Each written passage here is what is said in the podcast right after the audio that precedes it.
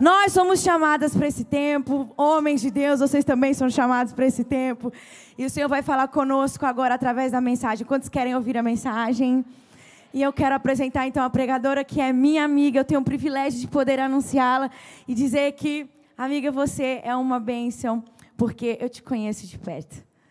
Muitos te conhecem de altar, mas eu te conheço de perto e você é uma bênção na minha vida. Você é uma bênção para essa nação. E eu quero chamar a minha amiga Karen Cardim. Vamos recebê-la como só a Family recebe nossos visitantes. Seja bem-vinda, amiga. Eu te amo e é um prazer te receber na minha casa. Quê? É, amada. Bem-vinda. Quantos querem ouvir a palavra de Deus através da vida da Karen? Você pode liberar uma palavra de bênção sobre a vida dela nessa hora. Que o Senhor te abençoe, que o Senhor guarde a sua mente e o seu coração. Que Ele transmita aquilo que Ele já tem transmitido para você. Que Ele transmita ao nosso coração aquilo que está no coração do Senhor. Que você seja abençoada e guiada pelo Espírito.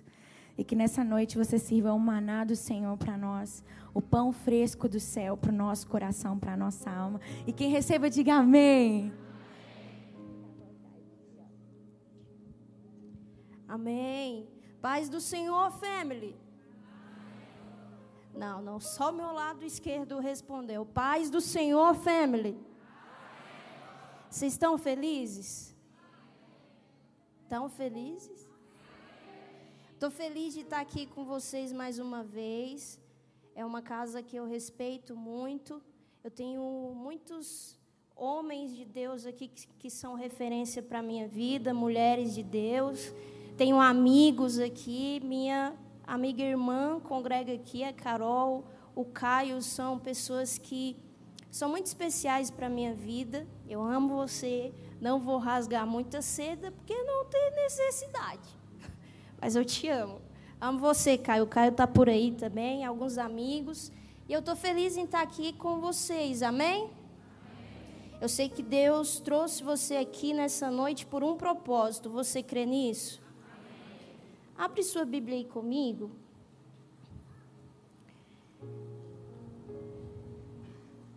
Marcos capítulo 4.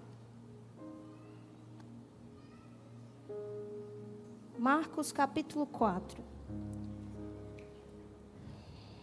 Versículo 35.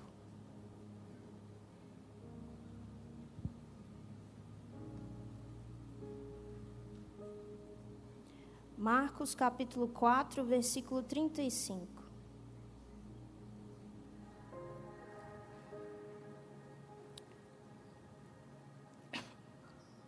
Está escrito assim: Naquele dia, sendo já tarde, disse-lhes Jesus: Passemos para a outra margem.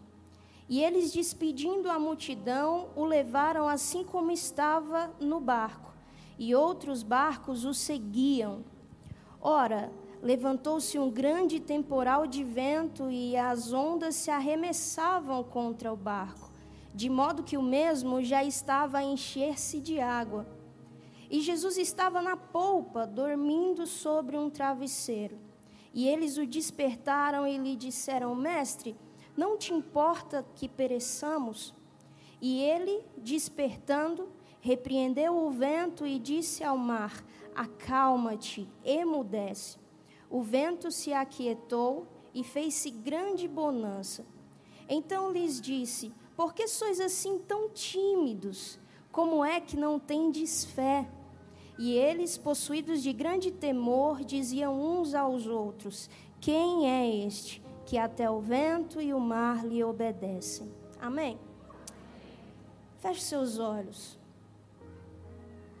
Senhor, nós queremos louvar o teu nome, te agradecer por esse encontro, te agradecer por esse momento que estava na tua agenda, Deus, estava na programação do céu que esse momento acontecesse.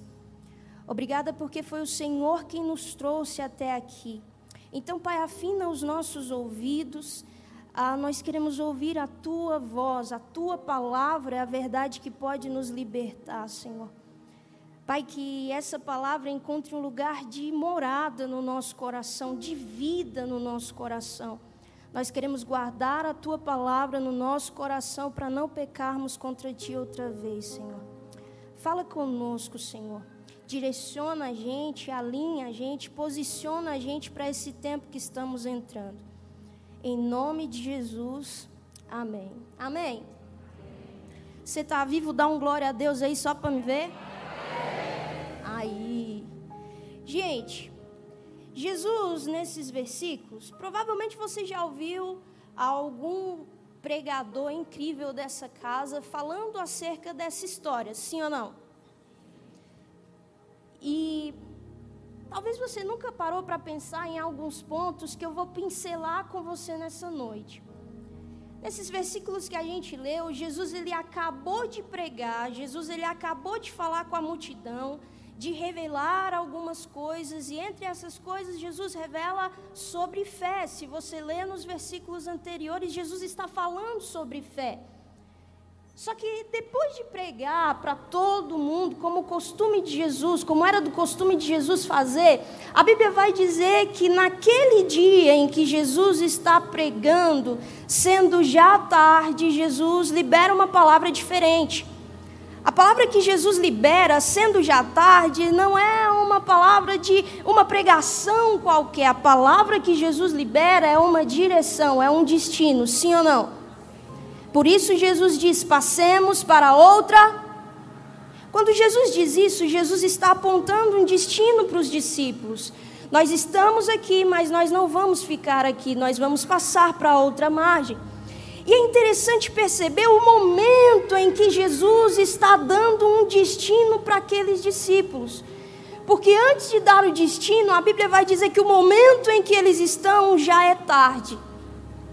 Antes de dar uma palavra de direção, a Bíblia vai dizer que o momento do dia em que eles estão é tarde. E o nosso coração humano tende a acreditar que, por ser tarde, Jesus não pode nos dar uma nova direção. Jesus não pode nos dar um novo destino. Mas eu estou aqui da parte de Deus para falar para você que não é tarde demais para Deus liberar uma nova direção sobre a sua vida. Não é tarde demais para Deus liberar um novo destino para você. A Bíblia vai dizer que Deus ele não retarda a sua promessa, mesmo que alguns a tenham como tardia. Sabe, nós, o nosso coração costuma colocar limites às palavras que Deus nos dá. Eu não sei você, mas eu tenho palavras que eu recebi de Deus na minha adolescência e ainda não se cumpriram. Por um acaso é tarde demais para Jesus cumprir.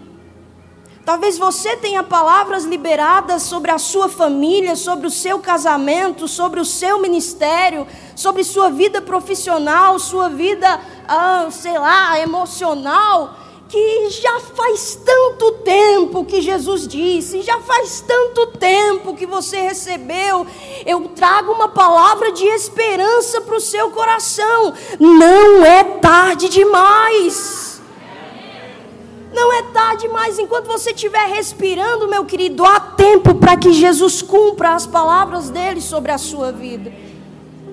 E outra, enquanto está tarde demais, o ambiente diz que é tarde demais. Mas quando nós vivemos por fé, a gente sabe que Deus ele é pontual, ele não se atrasa. E se ele ainda não fez, é porque não era o momento certo. Eu me lembro de Paulo e Silas na prisão. A Bíblia vai dizer que é perto da meia-noite, quando talvez nós olharíamos e falaríamos que é tarde demais, que mesmo sendo tarde demais, Paulo e Silas continuam adorando a Deus. Tudo aqui fora está dizendo que está tarde demais. Os cabelos brancos apareceram, as rugas no rosto apareceram, o cansaço do corpo apareceu. Mas, meu querido, por favor, pega esse ensinamento de Paulo e Silas e continua adorando, continua adorando. Parece tarde demais, mas continua adorando logo ali, perto da meia-noite, um terremoto vai acontecer na sua vida. É já tarde, mas não é tarde para Jesus liberar destinos. Jesus diz: passemos para outra margem, sim ou não? Talvez a gente não percebe que embutido nessa frase, um momentinho. Tô toda me tremendo. Embutido nessa frase tá uma certeza que Jesus dá. Porque uma coisa é a gente ouvir Jesus falando assim: vai para outra margem. Cara, é, se ele falasse assim, aí as minhas pernas tremeriam. Porque se Jesus diz vai, ele está falando, vai sozinho. Mas a palavra de Jesus aqui é passemos. A gente estuda um pouco de português na escola e a gente sabe que o passemos não está apontando para um só. Não está dizendo um singular, não está dizendo vocês vão sozinhos, não está dizendo vão na força de vocês, não está dizendo que o percurso será solitário. A gente sabe que quando se conjuga para passemos, significa que alguém está indo com a gente, significa que teremos companhia no que vamos fazer, significa que não estaremos sozinhos nos próximos passos que a gente der. Então a certeza que Jesus está dando para os discípulos é: eu vou passar junto com vocês. Eu me lembro quando Jesus está com seus discípulos e dando as últimas, as últimas ordenanças, os últimos ensinamentos. E nós amamos quando Jesus diz: Ide por todo mundo façam discípulos, batizem em nome do Pai, do Filho e do Espírito Santo. Isso é incrível, sim ou não? Ele está nos dando um propósito, ele está nos dando uma missão. Mas o final dessas palavras é Jesus dizendo: E eu estarei com vocês até a consumação dos séculos. É Jesus dizendo: Eu vou com vocês. A segurança do caminho não é que a gente vai saber onde vai pisar. Não é que a gente vai saber sempre o que fazer, mas que a gente vai saber que tem alguém que sempre vai estar do nosso lado. Essa é a segurança no caminho. Não estamos seguros pelo que vemos, estamos seguros pelo que cremos. Não estamos seguros pela vista, estamos seguros pela visão. Jesus diz: Eu vou com vocês, vamos passar juntos. Então pensa comigo, Jesus ele aponta um destino, sim ou não? Sim ou não? Jesus ele aponta um lugar onde eles vão chegar. Mas você provavelmente já ouviu o Grandene falando muito sobre processo aqui, o mestre sobre processos. Então Jesus ele está apontando um destino, mas Jesus ele não revela muito do percurso. Sim ou não? A única coisa que eles sabem é que precisam entrar no barco. E a atitude dos discípulos me ensina uma coisa, porque eles não decidem deixar Jesus de lado ou colocar Jesus no barco e colocar no barco também alguns melhores da multidão eles despedem a multidão e colocam Jesus dentro do barco. O que, que isso está ensinando, Karen? Para esse percurso, para esse processo, multidões não cabem. Para esse momento, para essa lição, multidões não cabem. Existirão momentos em que Jesus vai te chamar para um lugar de aprendizado, para uma parte do percurso onde não vai dar para chamar os melhores amigos, onde não vai dar para levar os melhores contatos, onde não vai dar para levar os maiores intercessores, mas vai dar para levar ele no seu barco. E se ele estiver lá, a gente canta isso com Cristo no meu barco. Tudo vai muito bem. Acontece que nós, às vezes, fazemos o contrário. Nós queremos um barco cheio de multidão. Nós queremos um, uma vida cheia de multidões. E querido, eu aprendi na minha vida, meus 29 anos até aqui, eu aprendi. Multidão é mais tóxica que o deserto. Multidão é mais tóxica do que a tempestade.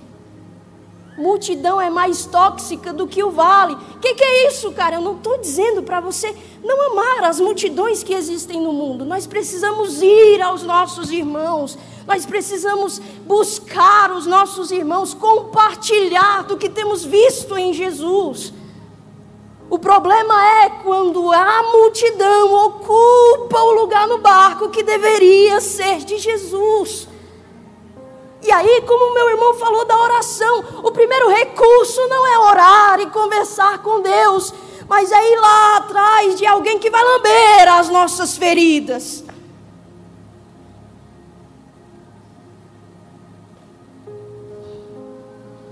Que vai mimar a gente nas nossas crises.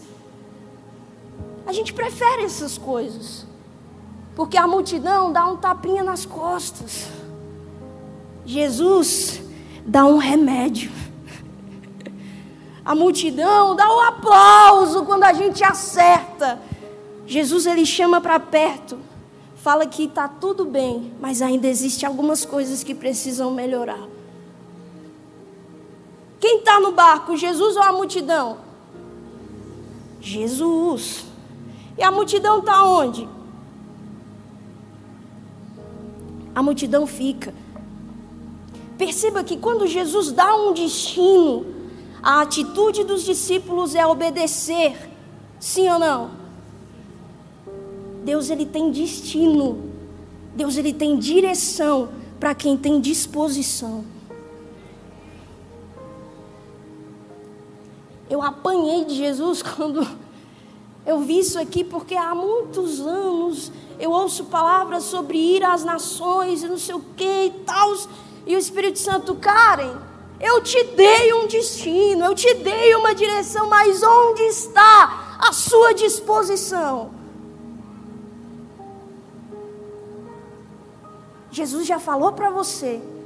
Jesus já disse que você não vai sozinho. Qual é o próximo passo, Karen? Mova os seus pés. Eles entram no barco. Jesus está lá dentro. Só que Jesus, ele é posto em um lugar que não pertence a ele dentro desse barco. A Bíblia diz que Jesus é posto na polpa do barco, sim ou não? Lá perto das malas, escondido. E Jesus está descansando. Enquanto Jesus descansa nesse percurso, a Bíblia fala que aparece um temporal de vento e o mar se agita, e então uma tempestade se forma. Os discípulos, eles já estavam acostumados a ter uma relação barco e mar. Sim ou não? Muitos deles eram pescadores, então já haviam passado por tempestades. Já haviam passados por, passado por mares bravios. Só que naquele dia a tempestade está diferente. Naquele dia o jeito deles navegar, não, não, não os salva. O jeito deles fazerem não ajuda muito. A tempestade acontece. E aí, talvez a gente entre em crise, porque se você olhar para Jonas, Jonas lá vive uma tempestade porque desobedeceu, sim ou não? Mas os discípulos obedeceram e estão passando por uma tempestade.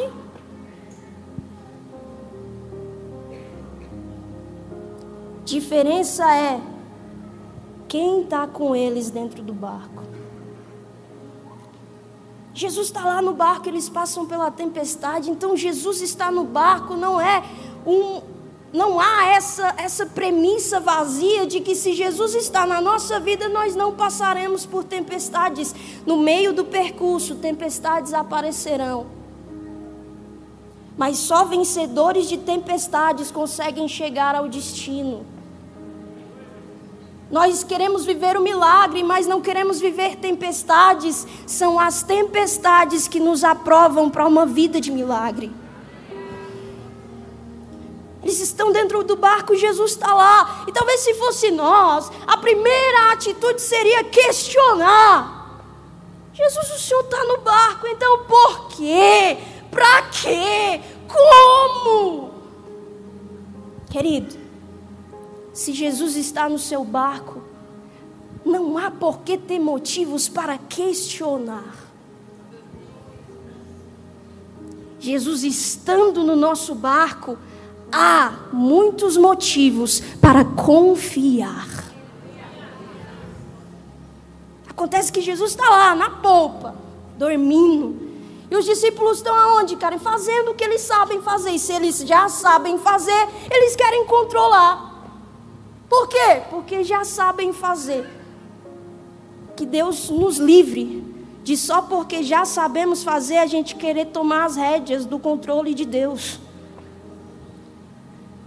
A tempestade vem e o jeito deles não está fazendo muita coisa, então eles se desesperam, sim ou não? E nesse desespero de que eles estão perdendo o controle, nesse desespero de que do jeito deles não está dando certo, nesse desespero de que mesmo eles tentando, o mar está entrando. A Bíblia diz: e o barco começou a encher-se de água. Está enchendo, mas ainda não está cheio. Perigo não é a tempestade, querido. Vocês estão acordados, amém? amém? Ok. Perigo não é a tempestade. Barco foi feito para passar por tempestades. Perigo é quando a tempestade do lado de fora começa a entrar do lado de dentro.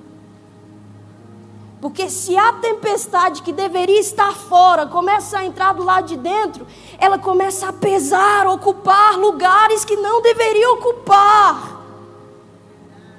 E se nós estamos cheios de tempestades dentro de nós, qualquer vento nos derruba, qualquer dúvida nos faz cair, desistir, abandonar. Mas perceba, o barco está a encher-se de água, mas ainda não está cheio. O que, que, eu tenho que fazer, Karen? Bota essa tempestade que está tentando entrar para o lado de fora outra vez. O que, que eu tenho que fazer, cara? Ir para alguém me ungir? Não. Falar para alguém botar a mão na minha cabeça? Não. Você sabe o que você está passando. Você sabe os sentimentos que você está tendo. Você sabe a tempestade que está entrando. Você sabe a dúvida que está chegando, a dor que está aparecendo o desequilíbrio que está acontecendo, você sabe quem melhor do que você para ser o profeta no meio dessa tempestade, querido? Tem atitudes radicais, jovem, tem uma atitude radical. Vai lá no espelho, finge que o espelho é Deus, Espírito Santo. Fala assim: Deus, a partir de hoje, esses sentimentos não entram mais dentro de mim. Essa tempestade não invade mais o meu barco. E seja intencional na palavra que você liberar. Eles estão passando pela tempestade, a tempestade está entrando, o desespero está acontecendo. E aí a Bíblia fala que eles vão até Jesus, eles lembram de Jesus. Jesus está onde? Duas pessoas sabendo que Jesus está na polpa. Jesus está na polpa do barco. A Bíblia diz que eles vão e chegam para Jesus e falam: Jesus, não te importas que pereçamos. E talvez você olhe para essa frase e você pense: Jesus insensível. Não é. É porque existirão processos, existirão lições que Jesus vai esperar você ter a consciência de que elas estão acontecendo. Existirão processos em que vai ser você quem vai cobrar de si uma atitude. Jesus está lá, esperando eles terem a consciência de que do jeito deles não vai dar, de que da forma deles não vai chegar. Não é que Jesus está insensível, ele está como um bom professor deixando você aprender a lição mas ele está lá. Não é que Jesus não está nem aí, é que ele está como um bom mestre, ensinando o aprendiz a confiar. Quando eles vão até Jesus e falam isso para Jesus, a Bíblia diz que Jesus desperta. Oh glória! Perceba que eles não conversam com Jesus depois que Jesus dá um destino. Jesus está adormecido. Eles não conversam com Jesus depois que Jesus dá o destino, só quando precisam de um socorro. Muitos de nós somos assim. Eu não quero ferir você, eu quero ativar você. Muitos de nós somos assim. Deus nos deu um destino. A gente conversa com todo mundo, menos com Ele. E sabe o que, eu aprendi? É a proximidade que nos leva ao descanso. Em vez de, de questionar por que, que estamos passando pela tempestade, vamos agradecer porque Ele já providenciou um lugar de descanso.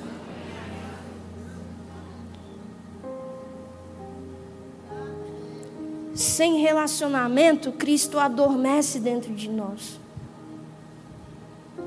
Ele está lá, você está na sua vida cristã, cultos de domingo, cultos de quarta, mas talvez você não sinta mais como na primeira vez. Cristo adormeceu dentro de você.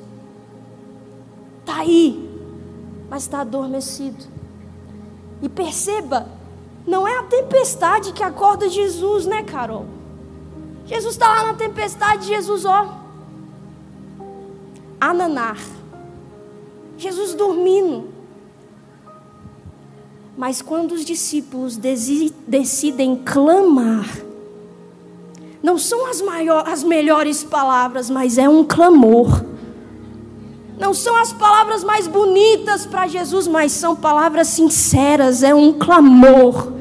A tempestade não acorda Jesus porque ela não fragiliza Jesus, ela não amedronta Jesus, mas um clamor, um clamor desperta Jesus. Nós precisamos voltar ao lugar de clamar.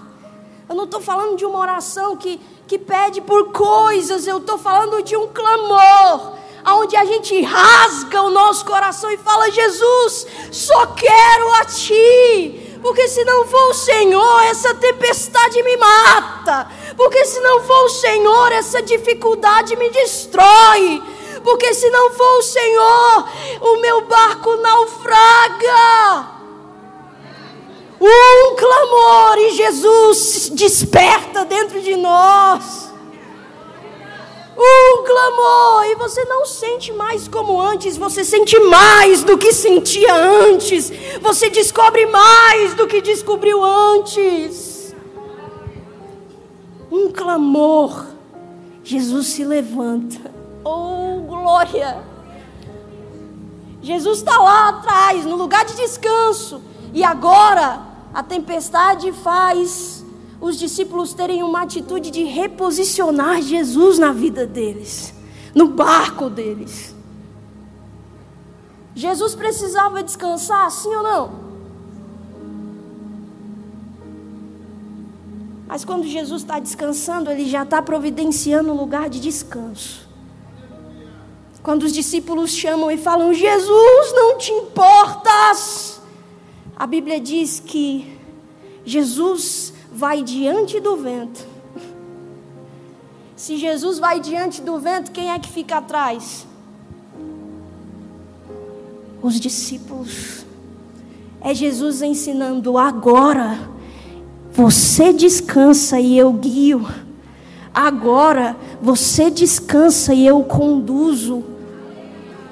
Porque quem deu o destino é Ele, quem sabe como chegar é Ele. É Ele. E olha que incrível, estou terminando, em nome de Jesus. Olha que incrível.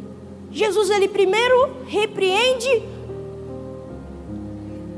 Minha coreografia não deu certo. Minha imagem e ação não deu certo. Primeiro ele repreende o. O vento.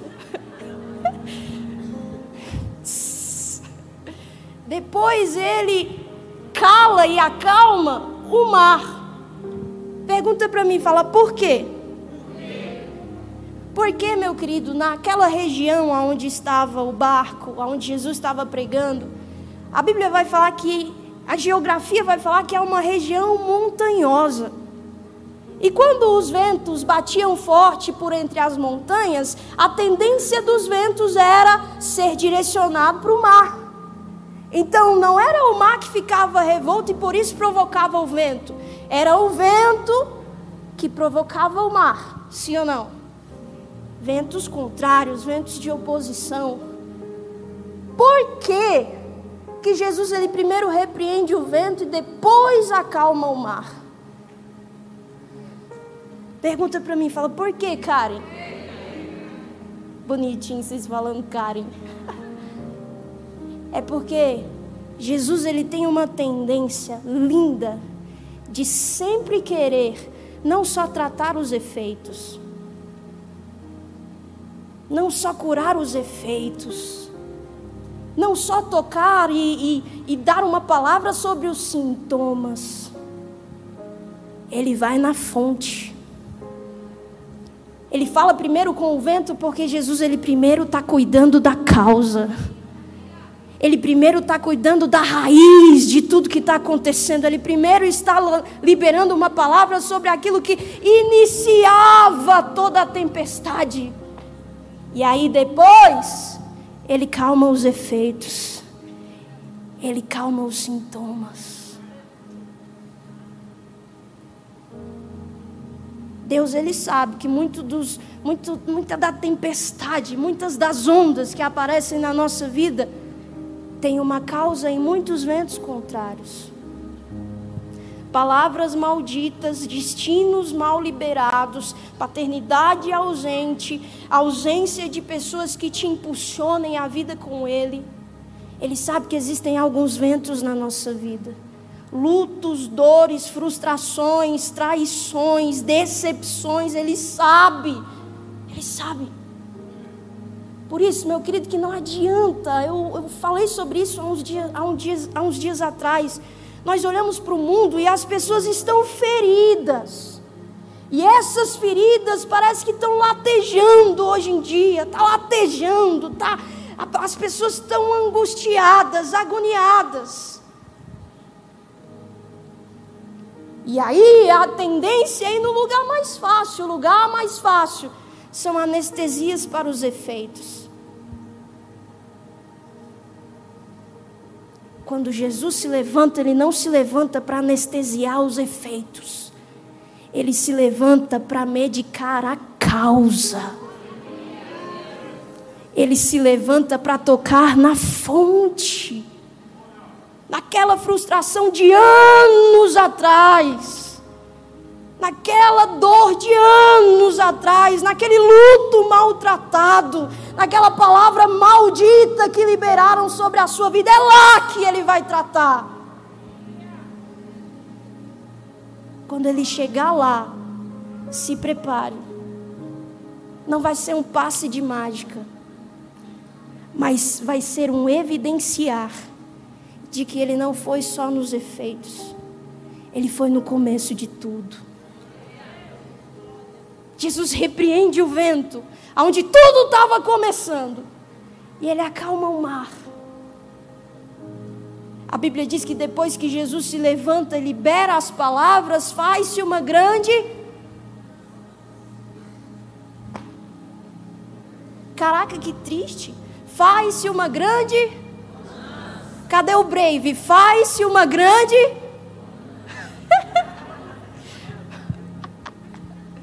Faz-se uma grande bonança.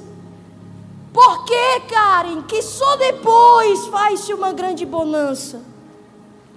Bonança me fala sobre recompensa. Infelizmente, aqueles que desistem no meio do caminho não serão recompensados. Por isso que eu quero motivar você nessa noite, não desiste no meio do percurso. Aprenda a aproveitar o percurso enquanto Deus está te levando ao destino. Para aqueles que não desistem, existe uma recompensa. passa pela tempestade, mas tenha a certeza de que a tempestade vai passar. E quando a tempestade passar, fez-se grande bonança. Só que olha que incrível, estou terminando.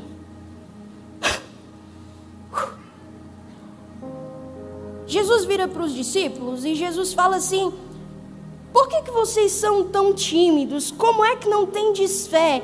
Sendo que antes, no versículo 30, Jesus está ensinando sobre fé. É como se Jesus estivesse dizendo: Vocês andam comigo e não estão ouvindo o que, que eu estou falando. Jesus antes diz sobre fé e agora ele vê os discípulos não tendo fé. E Jesus faz essa pergunta para que eles voltem ao lugar de ensino. Depois os discípulos viram para Jesus e eles falam: Quem é esse que até o vento e o mar lhe obedecem? Só que a Bíblia diz que eles estão possuídos de grande temor. E talvez essa palavra faça o nosso coração acreditar que eles têm medo, sim ou não? Jesus fez uma coisa improvável, uma coisa incrível, então parece que os discípulos estão tendo medo. Só que aí você vai para Mateus 8, vamos ver se dá para botar aqui, vou dar trabalho para a mídia. Mateus capítulo 8, contra, conta a mesma história. Só que o final é um pouco diferente. Mateus capítulo 8.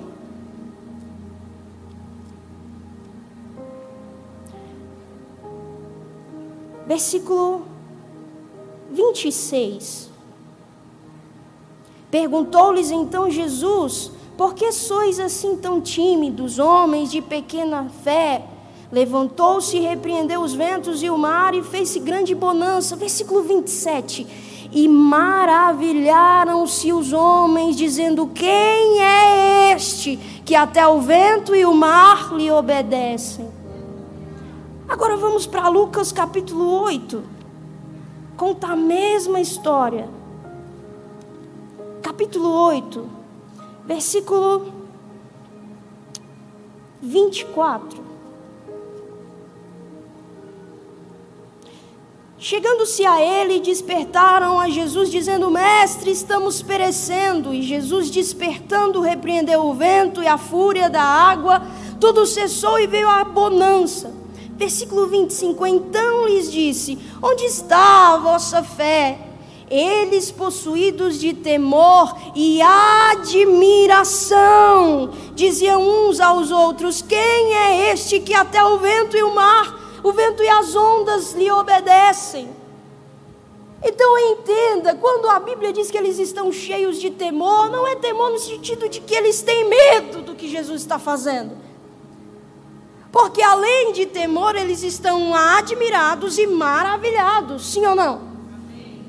Então, quando eles dizem quem é este, não é que eles não conhecem Jesus, sou glória eles estão dizendo: quem é esse que eu nunca vi ninguém fazer o que ele está fazendo?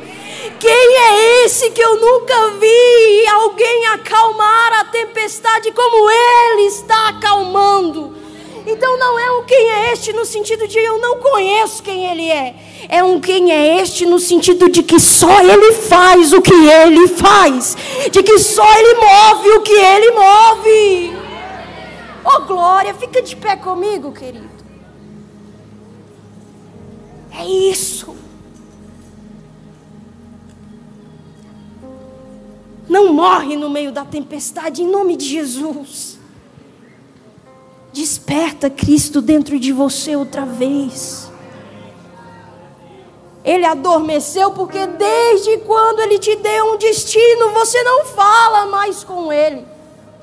Tá na hora da gente buscar a direção de quem apontou o destino.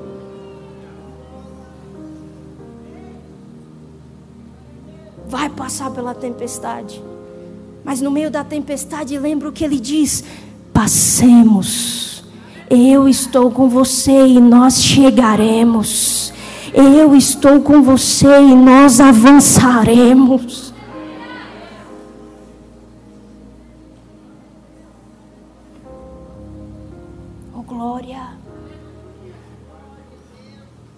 Anseio por dias em que eu vou conversar com as pessoas e elas não vão me falar do quão difícil está a tempestade. Eu sei que às vezes a gente precisa botar para fora, coloque para fora, mas que isso não seja a maior constante da sua vida. Mas eu anseio dias em que eu vou conversar com algumas pessoas e elas vão falar assim: eu estou passando por uma tempestade, mas a tempestade também está passando. Para aqueles que não desistem, no final, você será maravilhado por aquilo que Deus vai fazer na sua vida. Para aqueles que não desistem, você receberá o que ninguém nunca recebeu. Seus olhos verão o que ninguém nunca viu. O milagre que ninguém nunca recebeu está pronto para aqueles que não desistem no meio do caminho. Continua. Marcos, capítulo 5, versículo 1. E então eles chegaram na outra margem. Oh, glória! O próximo capítulo da sua história, querido, já está escrito. Não desiste, o próximo capítulo irá dizer: ele chegou na promessa, ele alcançou a promessa, ele alcançou a provisão, ela alcançou o sonho, ela alcançou o desejo do seu coração. Suporta a tempestade, não deixe ela entrar dentro do seu barco. Não ache que é a sua força que vai fazer o barco chegar lá. Não ache que é a beleza do seu barco que vai sustentar você no dia da tempestade. É quem está do teu lado.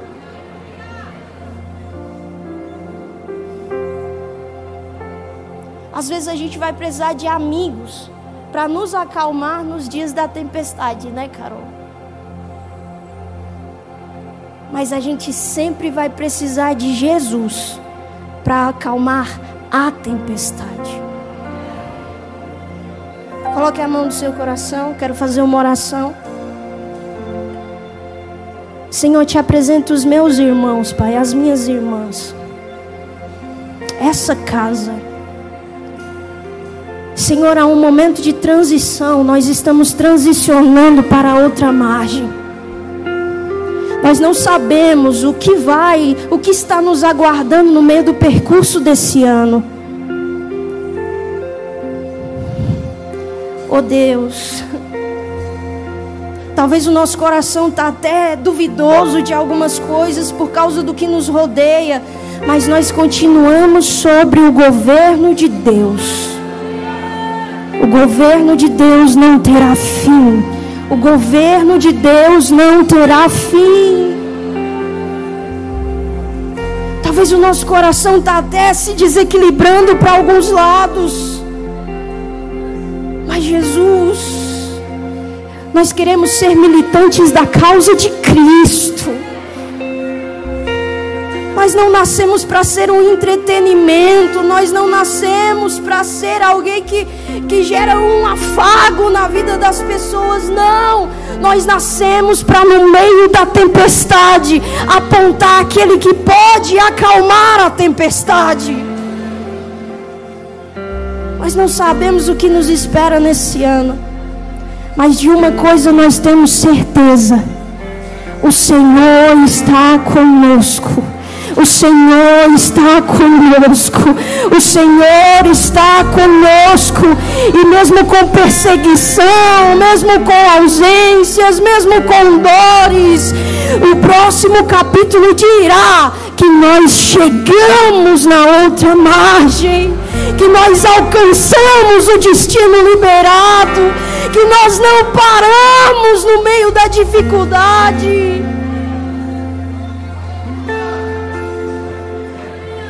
Gera força nos meus irmãos, Jesus, força para caminhar mais uma milha, força para confiar mais uma vez.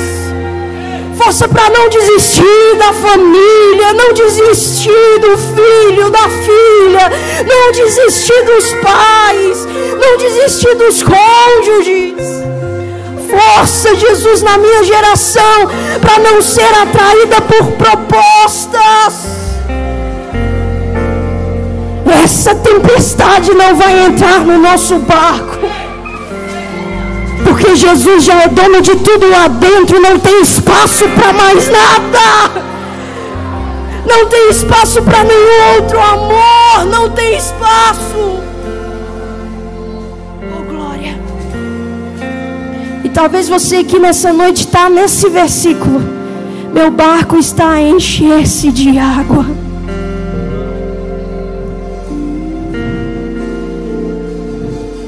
Palavra que eu trago de Jesus para você é: ainda não encheu, dá tempo de liberar, dá tempo de colocar para fora, dá tempo. Ele sabe que muitas coisas você não vai conseguir sozinho. É por isso que ele entrou dentro do barco. Está só esperando você ir nele e falar assim: Jesus. Salva-me, Senhor.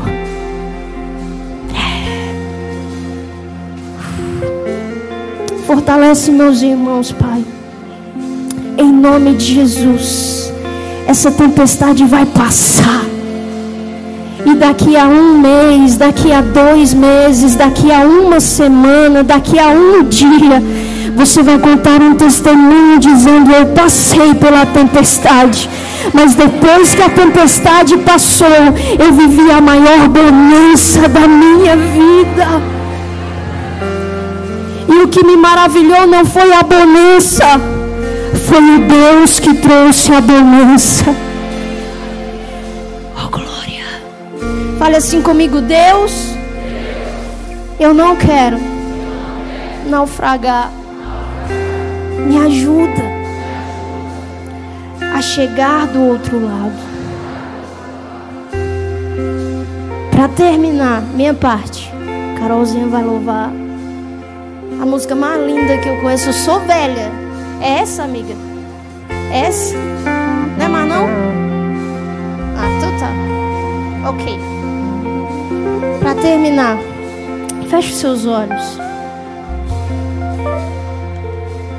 Eu queria que você imaginasse agora Deus sentado em um alto e sublime trono. Com vozes no céu que dizem que Ele é santo, santo, santo, santo. Imagina Ele olhando para você aí. Ele dando atenção para você agora.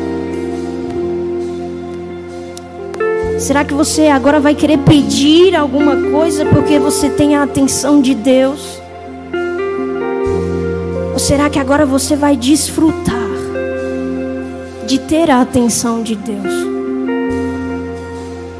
Repete comigo e fala assim: Deus, eu te amo e eu não posso, eu não sei e eu não quero viver sem o Senhor. Agora você manda um beijo para Ele, vai.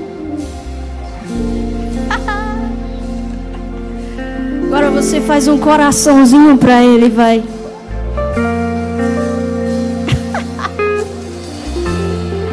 e agora você dá uma salva de palmas ao Senhor. Não há ferrolhos, nem portas